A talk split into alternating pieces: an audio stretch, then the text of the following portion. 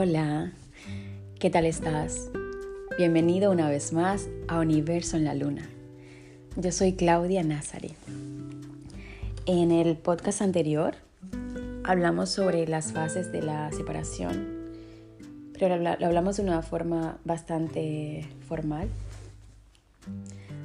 Hoy quiero hacerlo de una forma más cercana y dándote ejemplos más reales de cómo se vive cada fase y qué sucede en cada una de, ellas.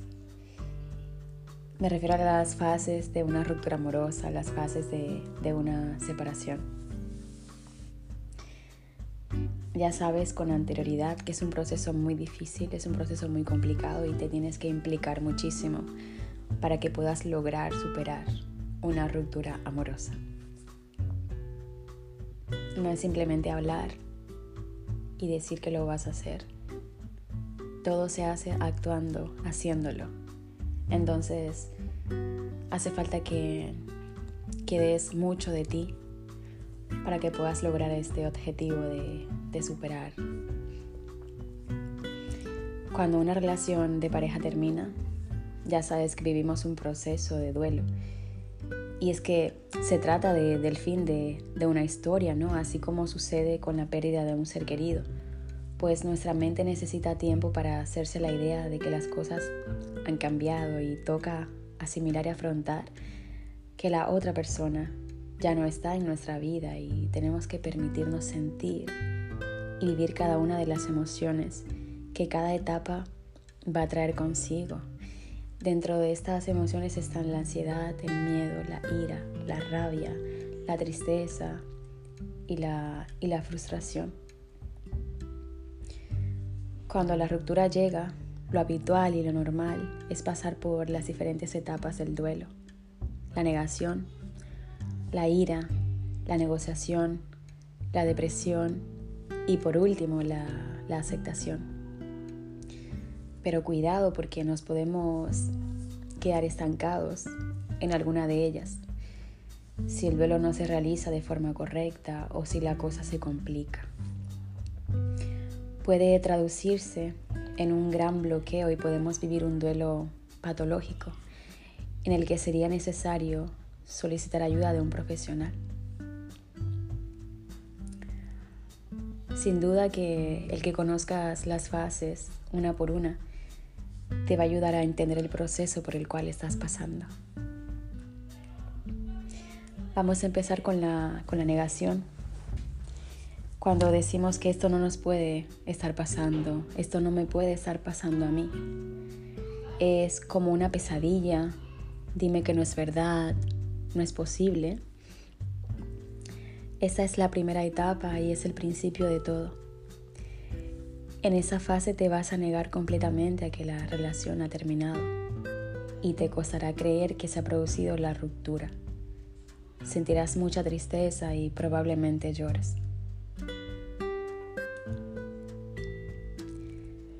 La ira. ¿Cómo ha podido pasarme esto a mí? Le odio con todas mis fuerzas. Una vez asimilada la situación, del dolor pasamos al odio. Ira que nace por pensar que te han tratado de una forma injusta o que te han traicionado. En esa fase suele haber una tristeza profunda y puede haber agresividad y ansiedad. De la ira pasamos a la negociación. Es la tercera etapa en la que intentamos buscar soluciones y forzar acuerdos para que la situación cambie. En este punto es habitual actuar de manera mucho más impulsiva enviando mensajes, haciendo llamadas, forzando encuentros sorpresa, que no suelen lograr el objetivo deseado. Luego pasamos a la depresión. En esa fase comenzarás a entender por fin todo lo ocurrido. Comprenderás que la relación de verdad ha terminado y que no van a ir a, ningún lado, que no van a volver a estar juntos. En este punto puedes sentirte muy triste, desganado y desesperanzado. Aquí es totalmente normal que dejes de comer, que empieces a dormir mal y que no tengas ganas de salir. La aceptación es la última etapa. En esa fase aceptas que terminaste con tu pareja y vas recuperando tus fuerzas y no tienes tantos pensamientos negativos. Los recuerdos de tu pareja, fotografías, regalos ya no te causan tanto sufrimiento como lo hacían antes y empiezas a volver a hablar con normalidad de tu ex y de tu relación pasada. Si no posees una buena autoestima de base, puedes recaer en conductas autodestructivas relaciones tóxicas, implicándonos demasiado con otra persona cuando quizás no sea lo más adecuado en este momento.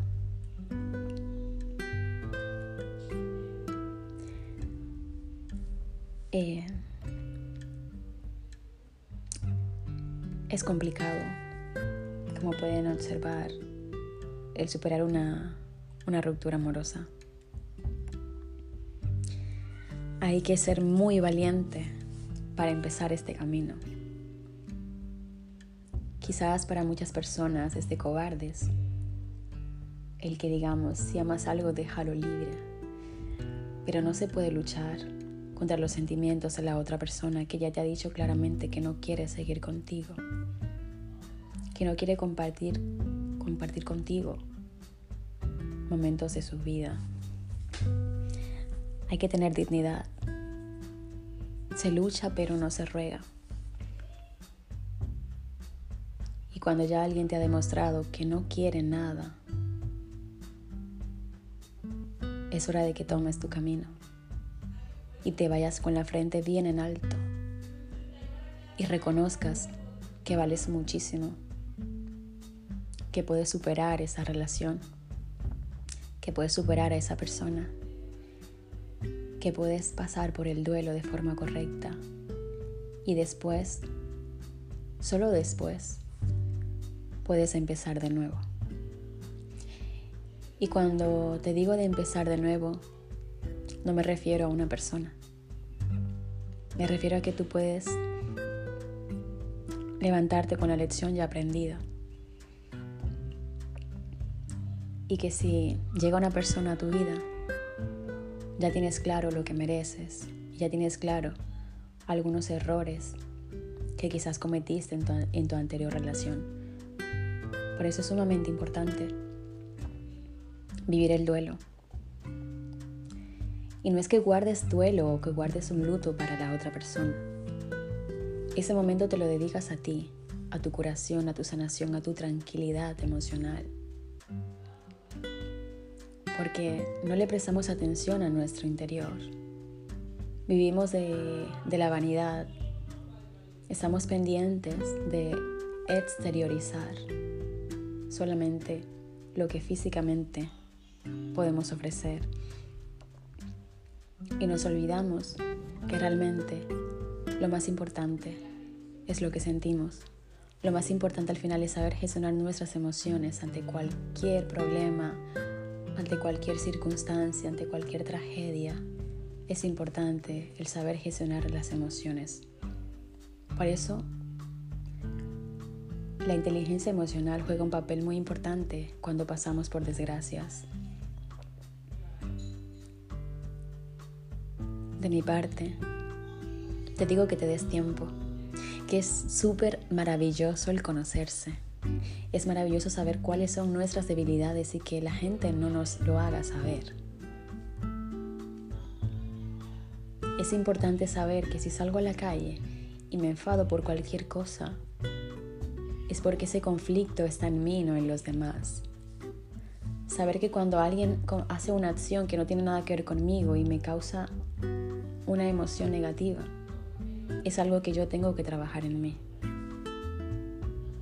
Entonces, cuando pasas por una ruptura amorosa, te das cuenta de la dependencia que tenías hacia esa persona y es normal.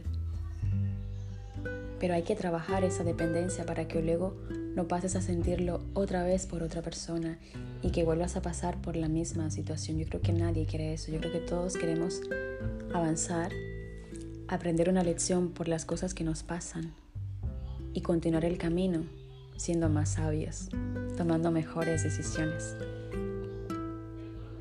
Recuerda que esto es Universo en la Luna y me encanta hacerte compañía. Que tengas un excelente día y nos escuchamos o me escucharás en el siguiente podcast. Que seas muy feliz. Es la prioridad. Sigue el proceso. Al final vale la pena. Verás cómo vas a crear relaciones valiosas. Relaciones que perdurarán en el tiempo. Y si no perduran, sabrás aceptarlo con madurez y con tranquilidad, porque siempre viene algo mejor. Siempre viene algo mejor. Hasta el próximo episodio. Muchísimas gracias por estar.